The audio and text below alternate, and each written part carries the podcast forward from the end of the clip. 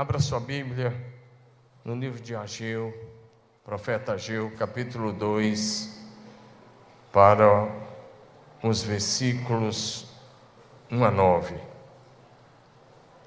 Livro de Ageu, para o capítulo 2, para os versículos de 1 até 9. No segundo ano do rei Dário, no sétimo mês, o vigésimo primeiro do mês, veio a palavra do Senhor por intermédio do profeta Agil, dizendo: Fala agora a Zorobabel, filho de Salatiel, governador de Judá, e a Josué, filho de Josadac, o sumo sacerdote, e a todo o povo, dizendo: Quem dentre vós que tenha sobrevivido contemplou esta casa na sua primeira glória? E como vedes agora? Não é ela como nada aos vossos olhos.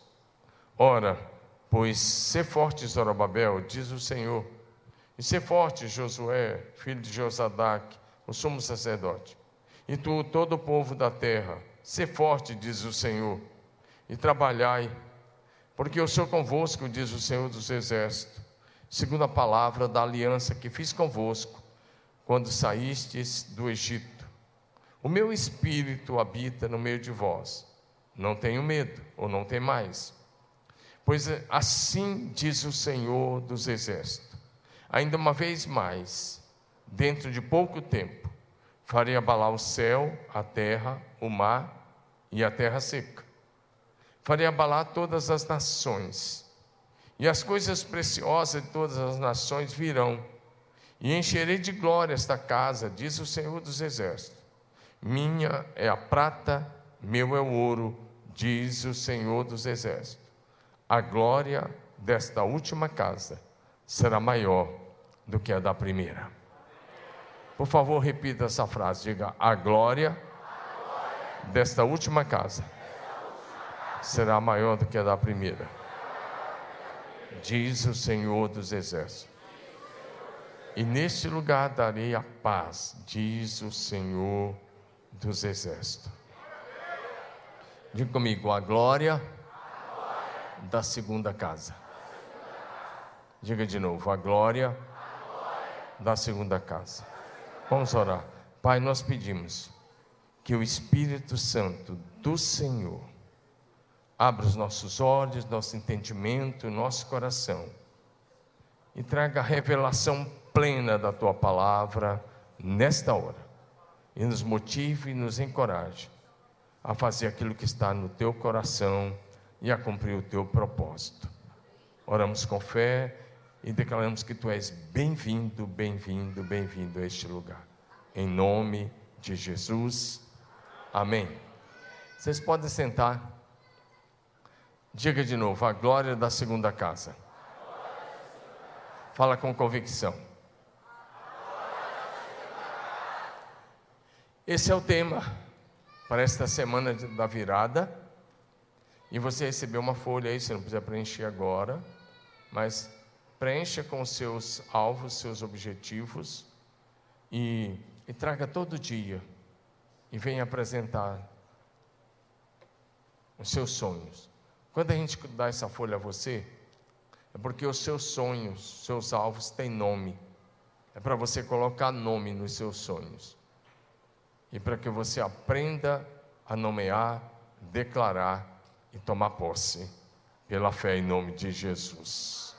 Então eu espero que você faça isso e que você esteja aqui todos os dias declarando, nomeando, tomando posse daquilo que você quer alcançar em 2023.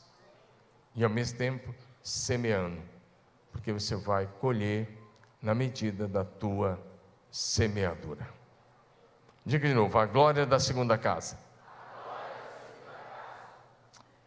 Esse texto nos fala de um período pós-exílio na Babilônia.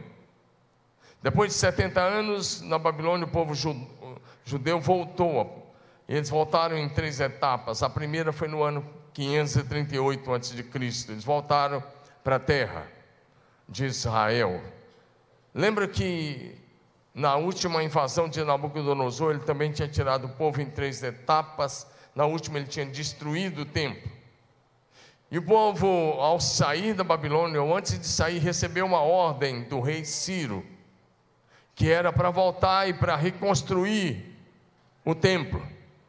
Mas ao voltar, eles enfrentaram algumas dificuldades: pobreza, muita gente pobre, os ficado estavam em grande pobreza, eles enfrentaram a oposição dos inimigos, e eles enfrentaram a frieza de muitos que tinham voltado e que tinham boas condições, mas que não estavam participando, que estavam cuidando mais das suas casas, das suas terras, dos seus trabalhos.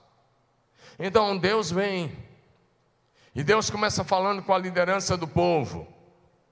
Deus primeiro cita o nome do governador da época, Zorobabel.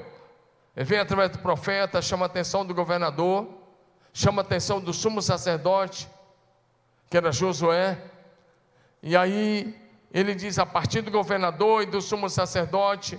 Então aí ele chama a atenção de todo o povo, dizendo: O que, que vocês estão fazendo? Se você estudar o capítulo 1 e depois o capítulo 3, você vai descobrir que Deus tá, continua falando com eles. E Deus estava falando, dizendo: Vocês estão semeando muito, colhendo pouco. Os que recebem salário parece que estão colocando num saco furado. Vocês não estão tendo porque vocês abandonaram a minha casa. Veja bem, eles estavam passando dificuldade porque eles tinham deixado a casa de Deus de lado. Aí Deus levanta o profeta Argeu para que o povo voltasse à reconstrução do templo.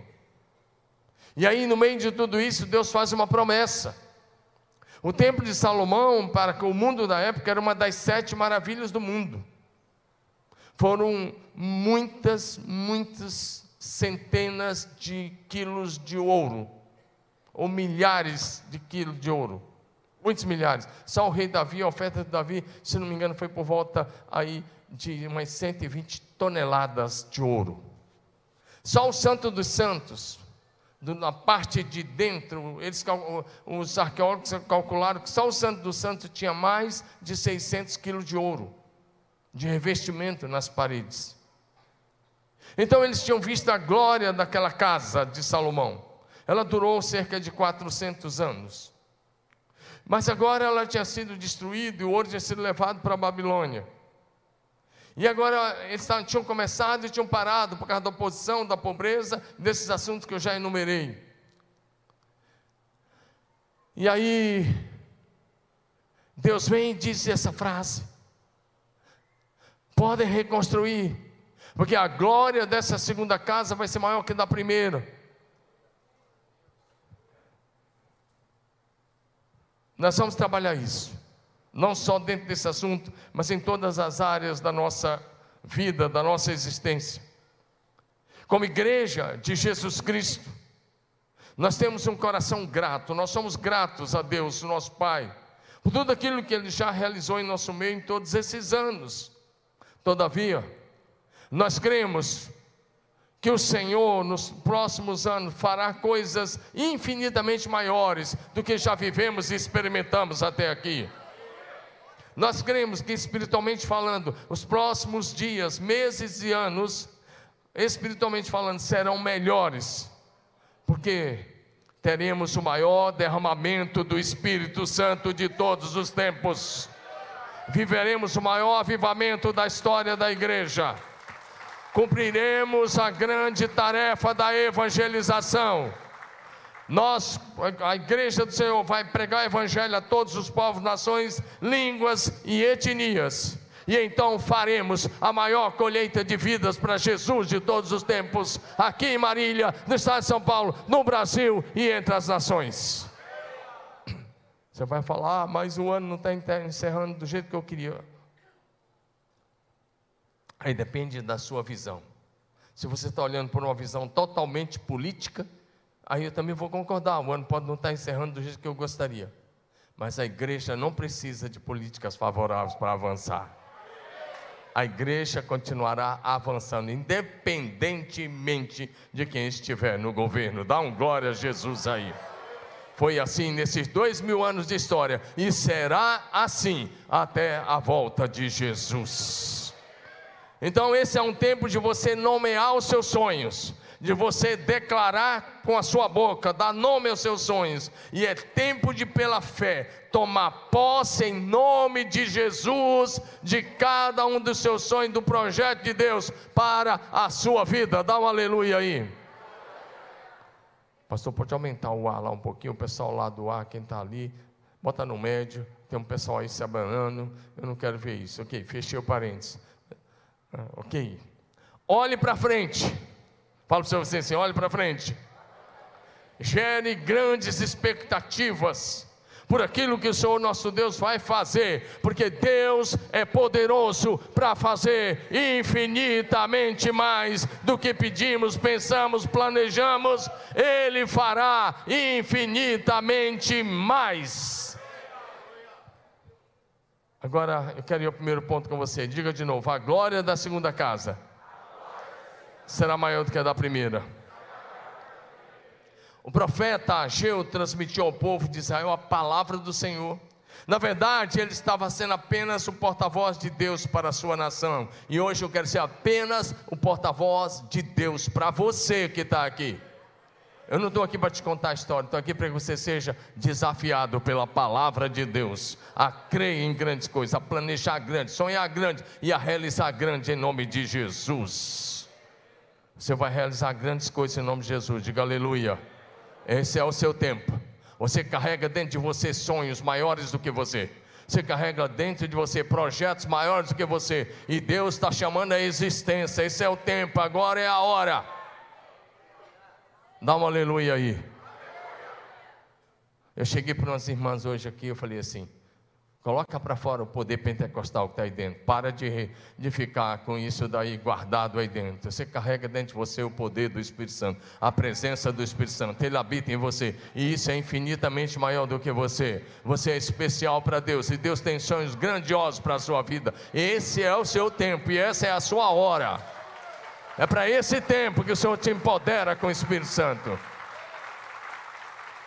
Então manda embora essa frieza aí, manda embora esse marasmo e se levante como homem e mulher, segundo o coração de Deus.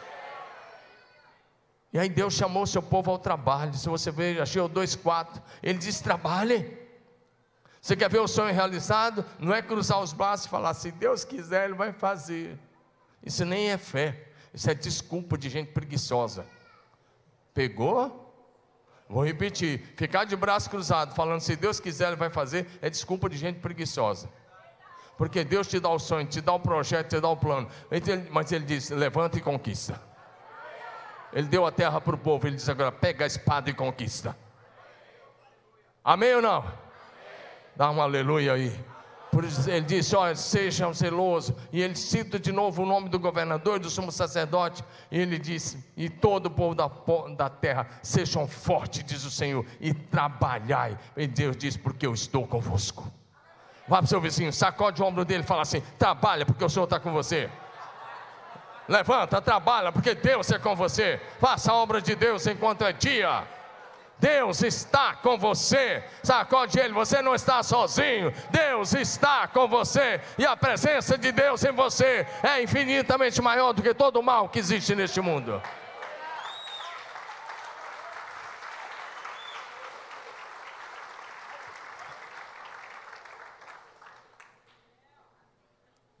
Então, através do profeta Ageu, o Senhor Deus disse novamente que estava no meio do seu povo. Olha o verso 5. Deus disse: A minha, o meu espírito habita com vocês. Olha aí. Vamos lá, segundo a palavra da aliança que fiz convosco, Deus não esquece as suas alianças. Quando saíste do Egito, o meu espírito habita no meio de vocês. Sacode de novo, fala: O espírito de Deus habita em você. O Espírito de Deus habita em você. O Espírito Santo de Deus habita em você. Seu corpo é santuário do Espírito Santo.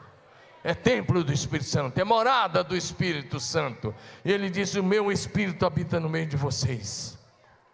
Aí o profeta cita uma coisa, porque os mais velhos, os, e aí com todo respeito, não estou tá, falando dos mais velhos aqui, mas toma cuidado com o saudosismo. Fala para o seu vizinho assim: cuidado com o saudosismo. Não, porque aí tem um saudosista que misericórdia.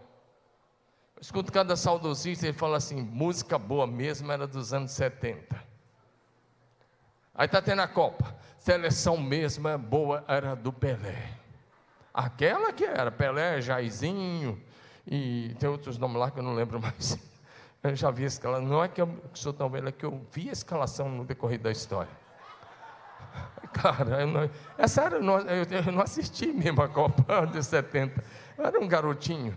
E, a, já veio outro papo, então, mas eu, vi, eu conheço a história. Aí, o que acontece? Não, seleção, time bom mesmo era o Santo, dos anos 60.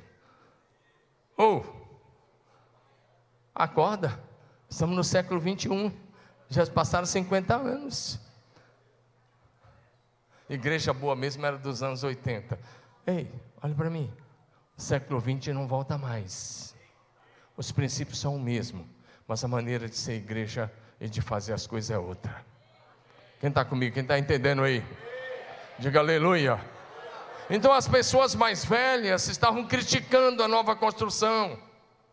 Porque eles tinham conhecido o primeiro templo, eles conheciam toda aquela, aquela glória, todo aquele esplendor, e eles estavam fazendo comparações, dizendo que o novo templo, está literal na Bíblia, que o novo templo não era nada quando comparado ao primeiro.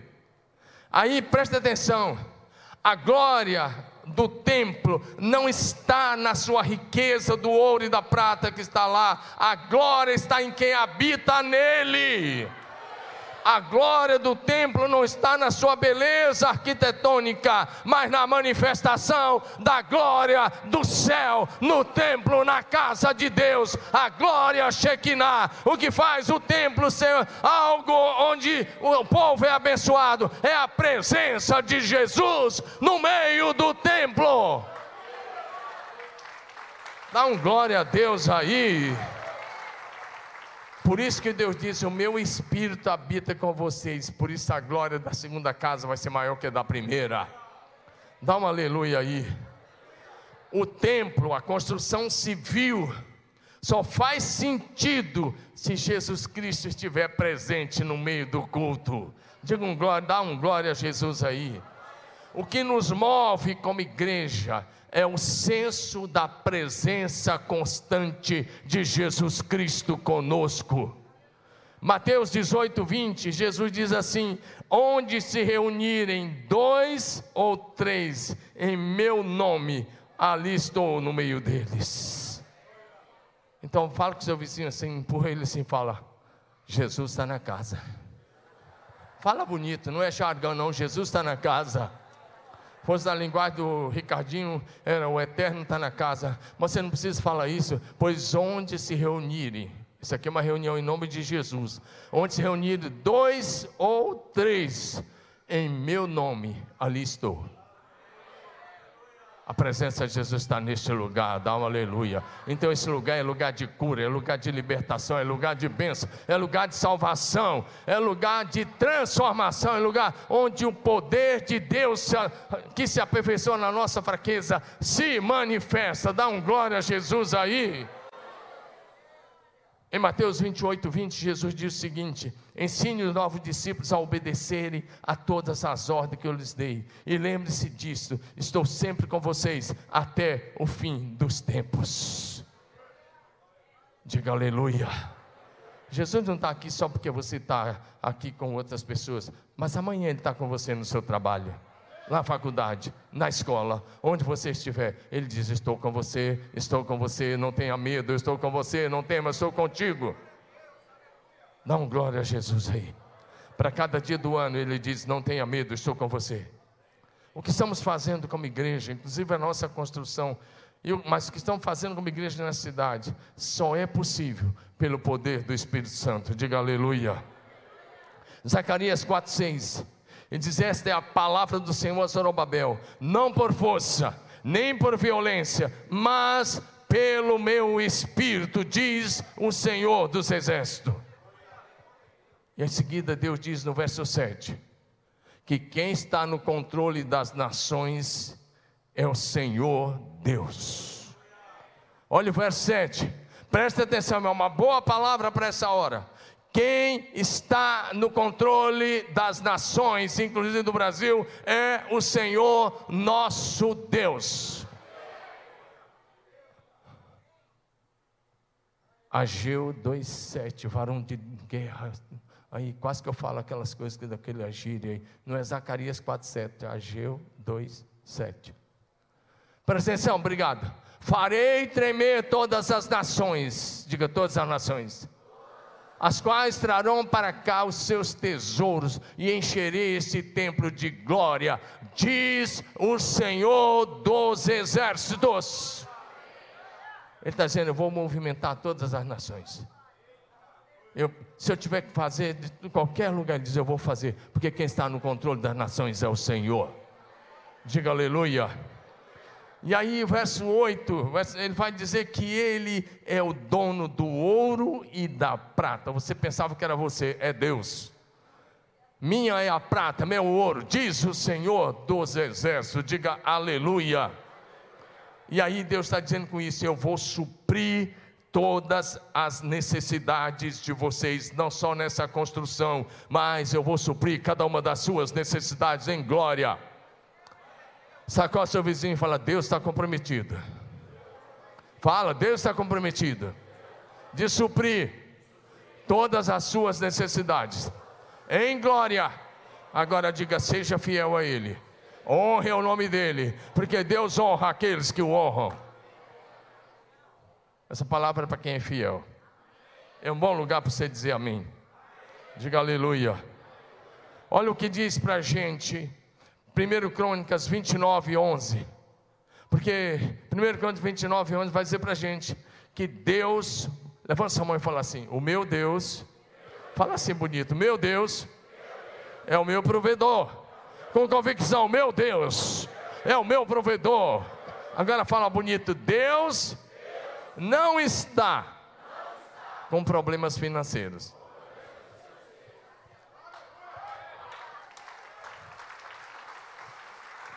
Para Jesus faz melhor, porque essa aí está. Deus não está com problemas financeiros. Aí você fala, mas eu estou, então confia nele, que ele vai suprir todas as tuas necessidades em glória. Deus não está com problema financeiro. Na verdade, tudo que existe nos céus e na terra, em todas as nações, pertencem ao Senhor. Diga aleluia. Olha a palavra diante de você. Ó Senhor, a ti pertence a grandeza, o poder, a glória, a vitória e a majestade. Lê comigo que está de amarelo, vamos lá? Tudo que há no céu e na terra é teu, ó Senhor. As pessoas podem até explorar o petróleo, e elas fazem isso o tempo todo, o gás que está lá, e todos os metais preciosos e toda a riqueza do solo, mas quem colocou lá foi Deus, Ele é o dono de todas as coisas. Você pode até pescar o peixe do mar, mas quem deu a ordem para as águas produzirem foi o nosso Deus. Você pode até colher a soja, o arroz, o milho, o feijão, o que você quiser, mas quem faz a terra produzir é o Senhor nosso Deus. Tudo, você pode dizer de novo, tudo que existe no céu e na terra é do Senhor. É por isso que Malaquias diz, no capítulo 3, verso 10, quando ele fala traga os dízimos na casa do Senhor, ele diz assim: ponho-me à prova. Noutra versão, no RA, diz: fazei prova de mim. E olha o que ele vai dizer: ponho-me à prova, diz o Senhor dos Exércitos, e veja se eu não vou abrir as comportas dos céus e derramar sobre vocês tantas bênçãos que nem terão onde guardá-las. Quem recebe essa palavra aí? Mas isso é para os dizimistas fiéis. Você é infiel, nem levante a sua mão que você não vai receber nada. É a Bíblia, está diante de você. Trazei todo o dízimo, depósito do tempo para que a mantimento da minha casa. Lê comigo.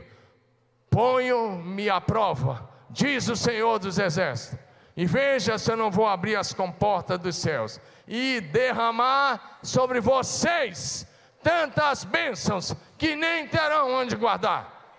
Posso ouvir um amém de quem está entendendo essa palavra?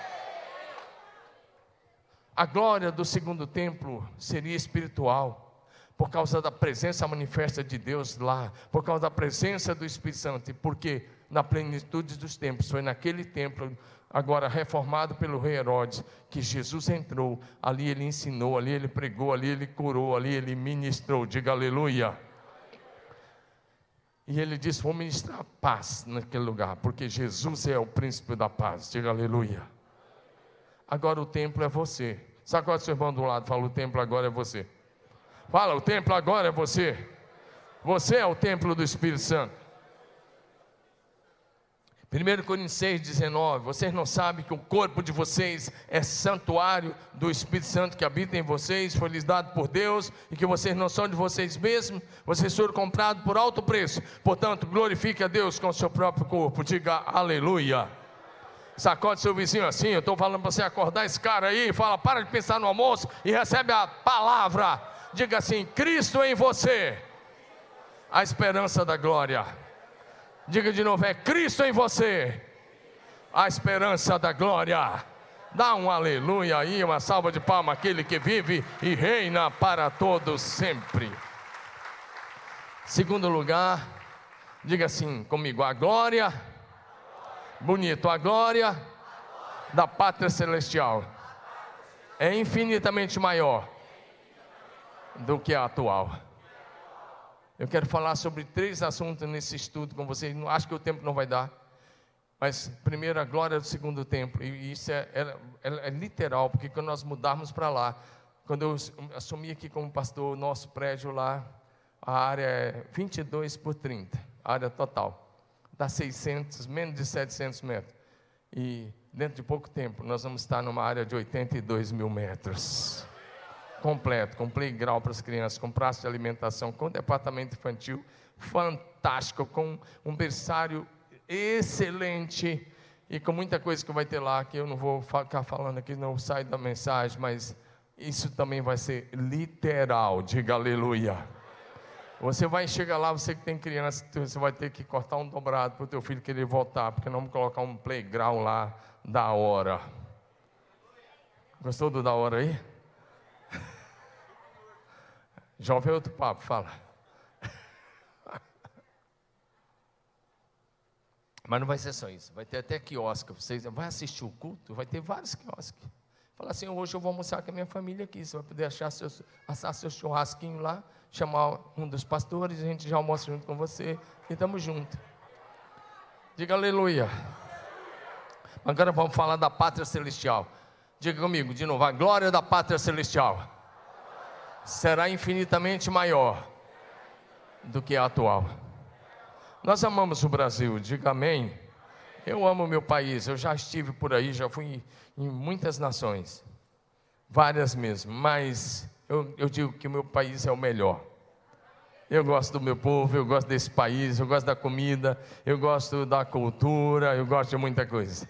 É que brasileiro não sabe valorizar, mas nosso país é lindo e é maravilhoso. Neste mundo, Nessa pátria que nós amamos, nós estamos de passagem. E na linguagem bíblica, nós somos estrangeiros e forasteiros. Amém? 1 Crônicas 29, 15. Olha como é que o rei Davi, o homem que governou Israel 40 anos, um homem que era rico e perto de nós, ele era bilionário. É só olhar a oferta que ele deu nesse capítulo, você vai ver quanto que ele deu de prata de ouro. Só, de, só de um cara que consegue ofertar 120 toneladas de ouro, acho que ele é, tem alguma coisa. Amém ou não? Mas o coração dele não estava nas coisas, a prova que ele ofertou para o templo. Dá um glória a Jesus aí.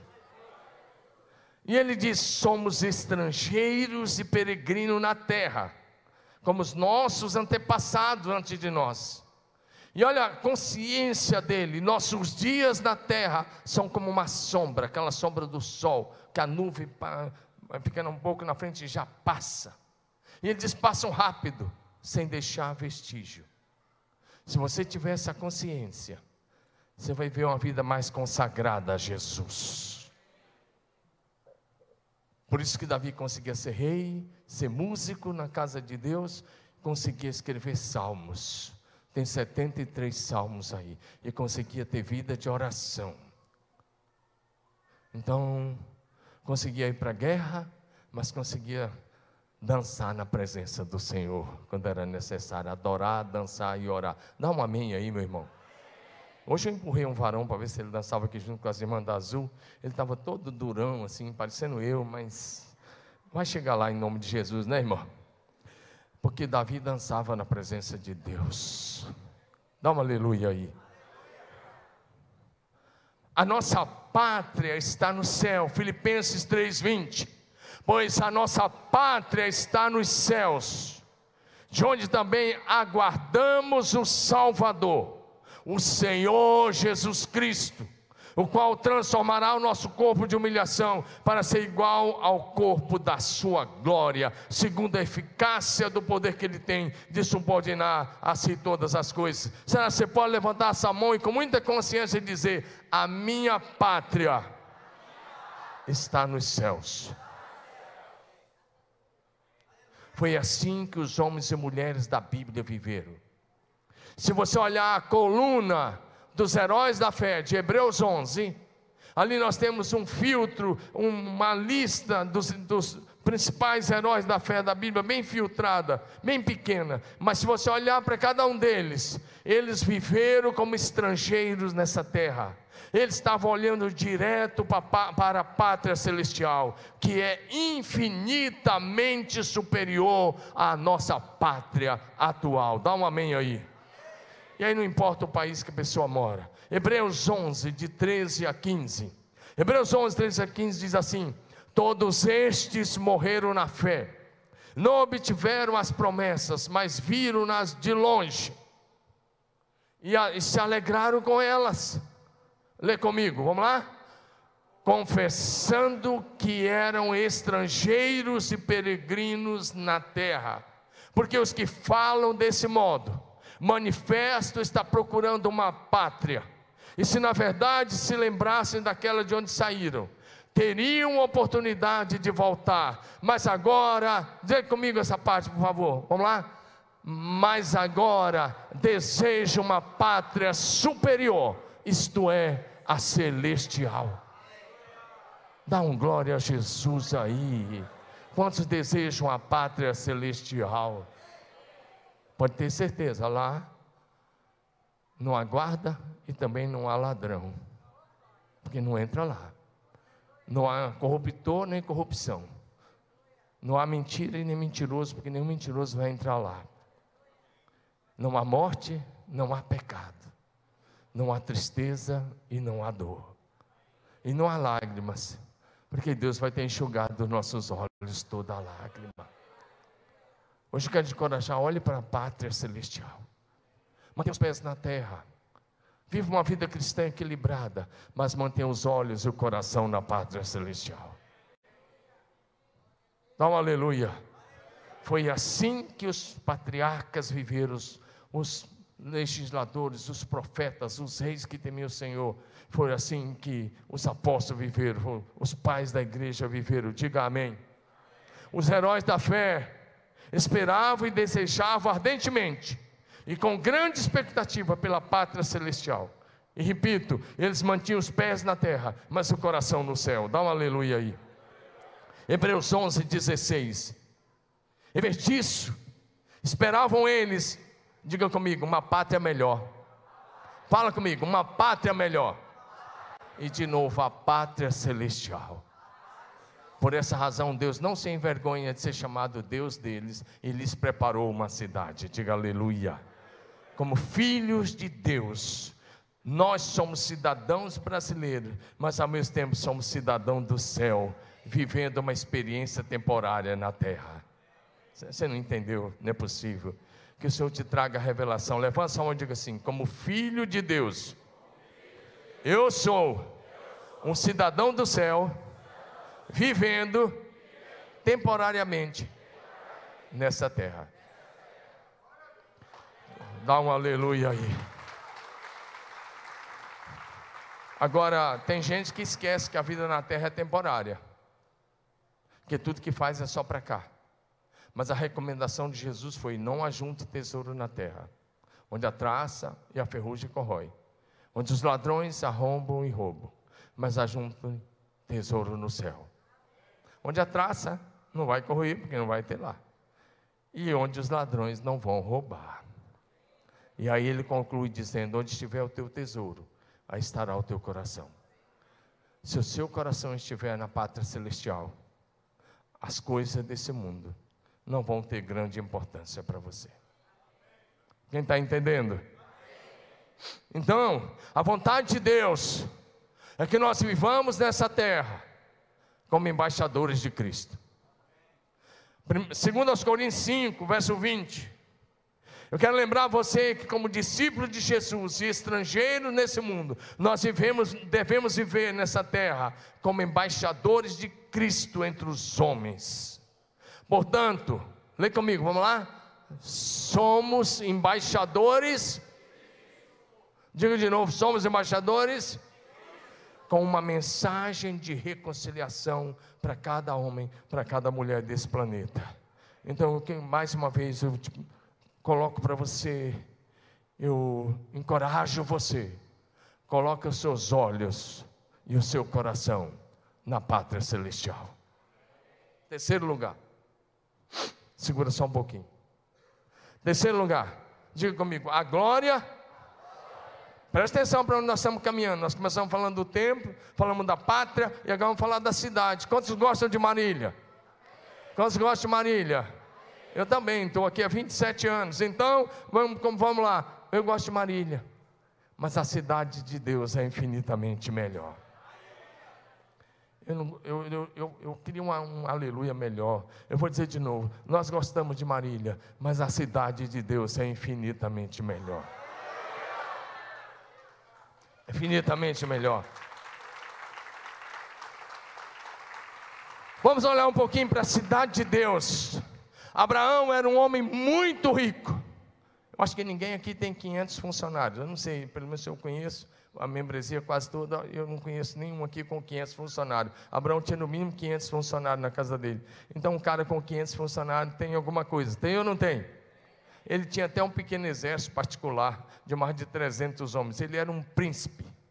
Mas ele não construiu casas. Diga, Abraão não construiu casa ele habitou em tendas simples.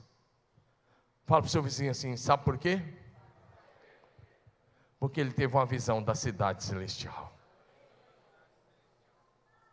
Você não ministrou legal. Falei, ele teve uma visão da cidade de Deus. Fala para o teu vizinho assim: melhora esse rosto aí. Eu estou falando da cidade onde você vai morar.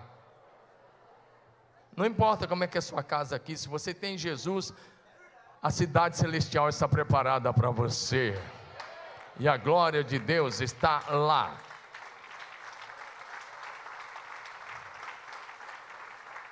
Vamos para Hebreus 11, verso 8 a 10. Rapidamente.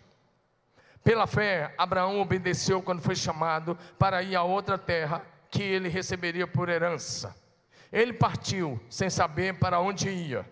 E mesmo quando chegou à terra que lhe havia sido prometida. Lê comigo, vamos lá? Viveu ali pela fé, pois era como estrangeiro, morando em. Assim também fizeram Isaac e Jacó, herdeiros da mesma promessa. Vai comigo, próximo versículo, a igreja toda. Vamos lá, verso 10. Abraão esperava confiantemente pela cidade de alicerces eternos, planejada e construída por Deus. E aqui você pode deixar o versículo um pouquinho. Nesse versículo 10 você tem a resposta por que, que ele não construiu casas. Ele conhecia os palácios da antiga Síria, da Síria também, do Egito que ele esteve lá, e de, da própria terra de Canaã, mas ele não construiu. Sabe por quê? Ele disse: consigo mesmo, ele pensou: se eu construir, vai que meu coração fica pegado a essas coisas. Eu vou morar em tendas, porque a vida é tão temporária. Porque o que me aguarda é a cidade celestial. Fala para o seu vizinho assim, dá um empurrão nele assim, acorda, fala, fala assim, começa a pensar um pouco na cidade de Deus. Diga, Deus preparou uma cidade para você. Fala, Deus preparou uma cidade para você. Deus planejou, o arquiteto é Deus, o, o construtor é Deus, diga aleluia. E mais uma vez, Hebreus 11, 16. Em vez disso, esperava uma pátria melhor, isso é celestial. Lê a parte B de 16, parte amarela comigo, vamos lá? Por essa razão, Deus não se envergonha de ser chamado Deus deles e lhes preparou uma cidade. Diga aleluia. Eu sei que eu fosse perguntar a maioria que talvez não está contente com a casa, não se preocupe. Levanta sua mão e diga assim: a minha casa mas só fala a verdade, hein?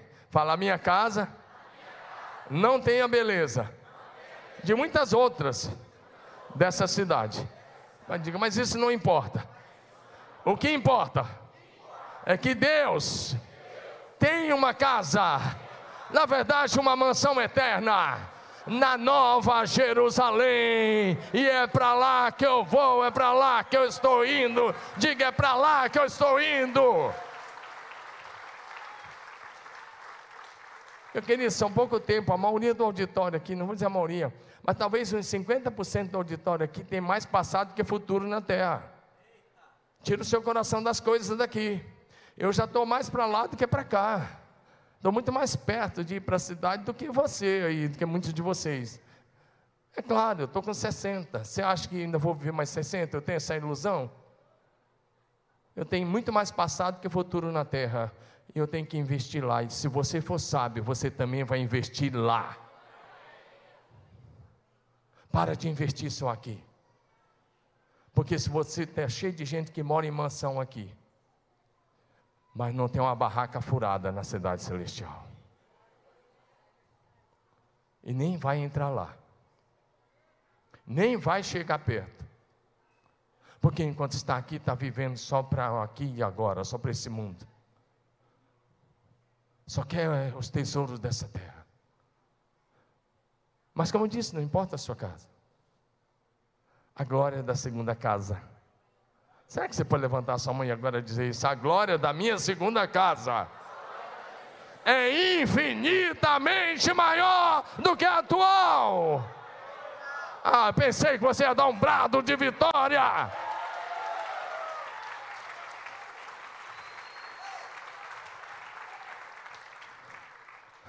Vai comigo para Apocalipse 21.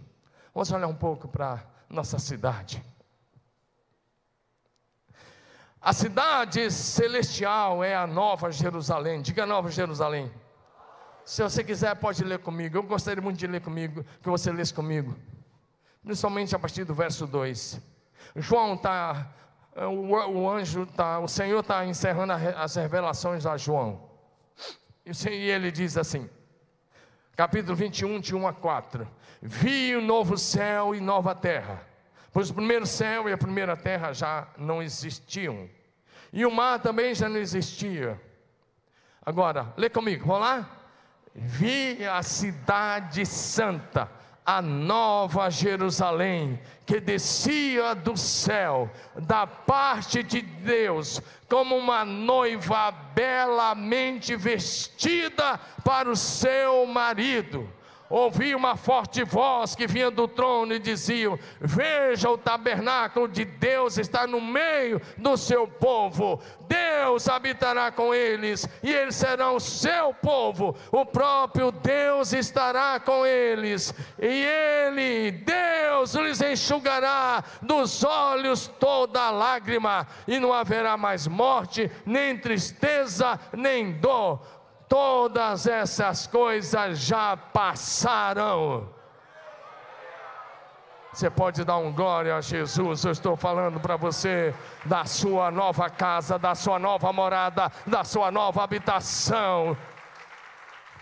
Então para de ficar olhando para a casa do teu vizinho, olha para a tua casa celestial.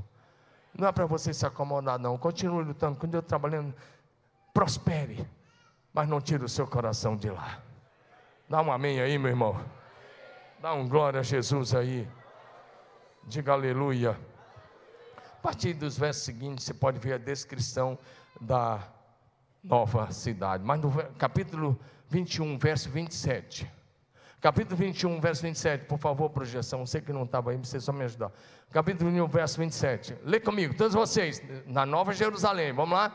Diga assim comigo: Na Nova Jerusalém não entrará nada que seja impuro, nem o que pratica abominação e mentira, mas somente os inscritos no livro da vida do Cordeiro. Se o seu nome está lá, você estará garantido lá. Mas se o seu nome está só no registro de nascimento, no seu documento, você vai para outro lugar. Se você confia só no teu dinheiro, está juntando só dinheiro nessa terra, você vai para outro lugar. Que o verso 8 descreve, 21, 8. Pode subir o louvor. Você vai para outro lugar. Onde vão estar todos Satanás, seus demônios, a besta, o anticristo, o falso profeta, e todos mentirosos, feiticeiros, homicidas, enganadores, adúlteros, todos aqueles que morreram na prática do pecado. Capítulo 22, versos de 1 em diante. Projeção. A nova, na Nova Jerusalém, diga comigo, levanta sua mão, nós já vamos encerrar, você vai dizer isso comigo. Até, 11, 10, até meio-dia e 10 a gente encerra, tá certo? Eu comecei a pregar um pouco mais tarde hoje, você está de acordo comigo? Mais cinco minutinhos? Estou falando da glória da sua segunda casa.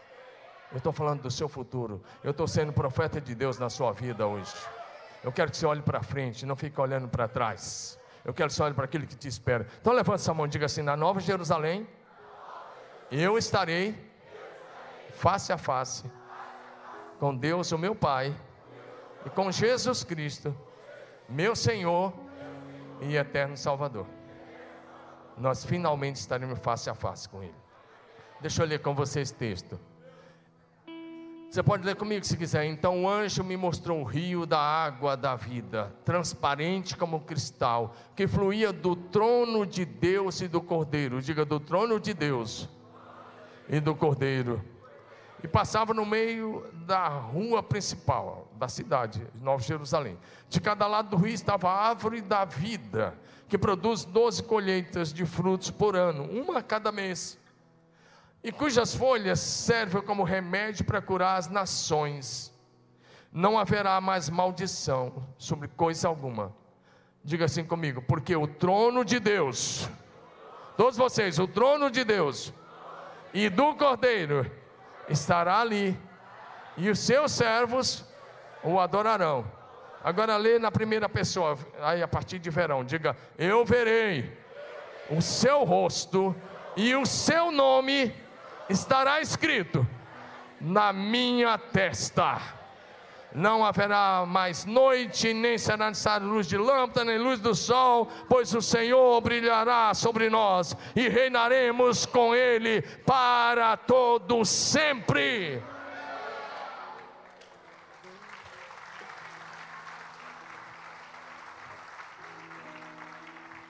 Quando nós temos uma visão clara, da glória da cidade de Deus, a nova Jerusalém, a glória desse mundo não nos atrai. Vou repetir. Quando, se você tiver uma visão clara da glória da cidade de Deus, a nova Jerusalém, a glória desse mundo não vai mais te atrair e você não vai mais trocar a glória da eternidade pelos prazeres. Sabe por que, muita gente se afasta da igreja e vai lá para os vícios, vai lá para outras coisas? Porque perdeu a visão da cidade de Deus. Mas se você tiver a visão da cidade de Deus, você não vai trocar a glória da eternidade pelos prazeres deste mundo. Levanta a mão e diga assim: quando nós temos uma visão correta, da cidade de Deus. Fala bonito, quando nós temos uma visão correta da cidade de Deus, diga, a cidade dos homens perde o seu brilho. Sacode teu vizinho e fala assim: o que está brilhando mais? A cidade dos homens ou a cidade de Deus? A glória do meu segundo corpo, o meu corpo ressurreto, será infinitamente maior do que desse corpo. Olha para o seu corpo e fala assim: você está com os dias contados. Você está com os dias contados. Deixa eu passar isso em dois minutos com você. Eu não, eu não, não seria legal se eu não encerrasse pensando nisso.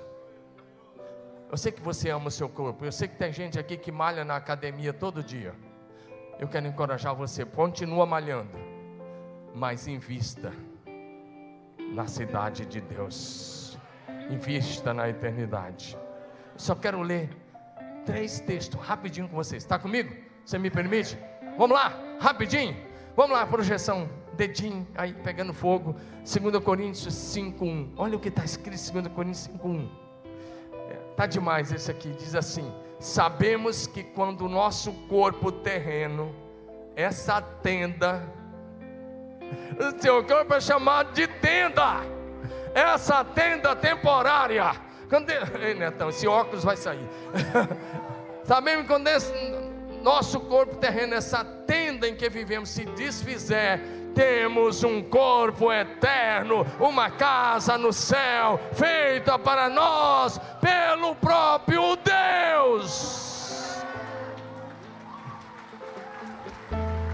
Dá um aleluia, aplauda Jesus. 1 Coríntios 15, 40 em diante. Paulo vai dizer: também há corpo celeste e corpo terrestre Olha o que ele vai dizer: a glória dos corpos celestes é diferente da glória, da glória dos corpos terrestres. Você pode dizer isso? A glória dos corpos celestes é diferente do corpo terrestre. Lá na frente agora, presta atenção: quando morremos, vai lá para frente, pula um pouquinho aí. Quando morremos, mais, mais uma, mais, aí. Você pode ler comigo? Vamos lá? Quando morremos, o corpo terreno é plantado no solo, mas ressuscitará para viver para sempre. Nosso corpo é enterrado em desonra, mas ressuscitará em glória. É enterrado em fraqueza, mas ressuscitará em força. É enterrado como corpo humano natural, mas ressuscitará como corpo espiritual. Dá um glória a Jesus aí, me ajuda aí. por. E agora, primeiro, versículo 50. Paulo diz, por favor, 50. 50, não é o 49. Ai, 50. Mais 51 agora. Vai andar mais rápido. Olha o que Paulo vai dizer. O que, que vai acontecer no dia da segunda vinda de Cristo? Presta atenção. Ele vai dizer, eu quero, ele diz assim, eu vou lhes revelar um mistério. Nem todos morreremos. Fala assim, nem todos morreremos. Fala, eu creio. Vou estar vivo na volta de Jesus. Nem todos morreremos, mas todos seremos transformados num momento, num abrir e fechar de olhos, ao ressoar da última trombeta, a trombeta soará e os mortos ressuscitarão incorruptíveis e nós seremos transformados porque é necessário que este corpo corruptível se revista da incorruptibilidade e que o corpo mortal se revista da imortalidade. E quando este corpo corruptível se revestir da incorruptibilidade, então se cumprirá a palavra que está escrita: tragada foi a morte pela vitória.